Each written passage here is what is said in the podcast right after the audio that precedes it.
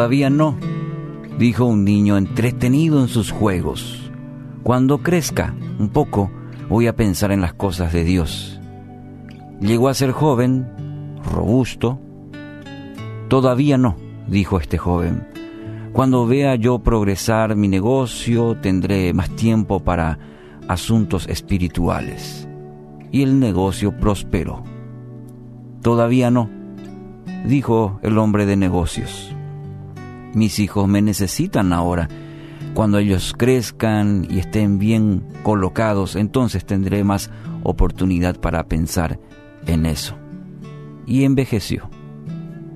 Todavía no, siguió diciendo. Pronto voy a retirarme de mis negocios para que tenga yo bastante tiempo para leer y reflexionar. Y así murió. Dejó para más tarde lo que debía haber hecho cuando era joven. Vivió sin Dios y a consecuencia de esto murió sin esperanza. El salmista en el capítulo 103, versículo, versículos 15 y 16, dice, Nuestros días sobre la tierra son como la hierba, igual que las flores silvestres. Florecemos y morimos. El viento sopla y desaparecemos como si nunca hubiéramos estado aquí. Amigos, qué palabra más justa para el tiempo que vivimos. Casi creyendo que somos dueños del tiempo. Y vamos postergando decisiones cruciales en nuestra vida, como la eternidad, como la eternidad, suplantados por los juegos, los negocios, el dinero, afanados por todo lo que el mundo ofrece. Mateo 16 26 y 27. ¿Y qué beneficio obtienes si ganas el mundo entero, pero pierdes tu propia alma? ¿Qué ganas? ¿Qué beneficio obtienes?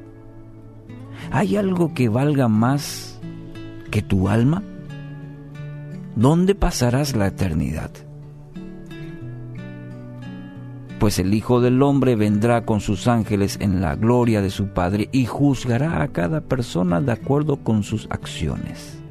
La palabra nos lleva a que hay una eternidad, pero también nos habla de una de una justicia de Dios que no es como la justicia que conocemos, definitivamente. No, no, no, no.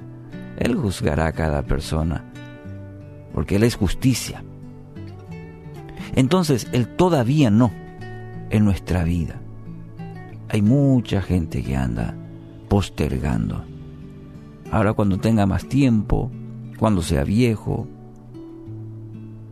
el todavía no para aceptar el regalo de la salvación, para una nueva vida y verdadera con Cristo, en Cristo, para caminar en ese propósito eterno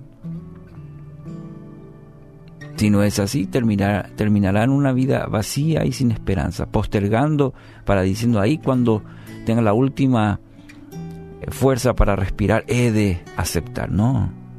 Si hoy escucha este mensaje, espero que su respuesta no sea, todavía no, voy a seguir esperando.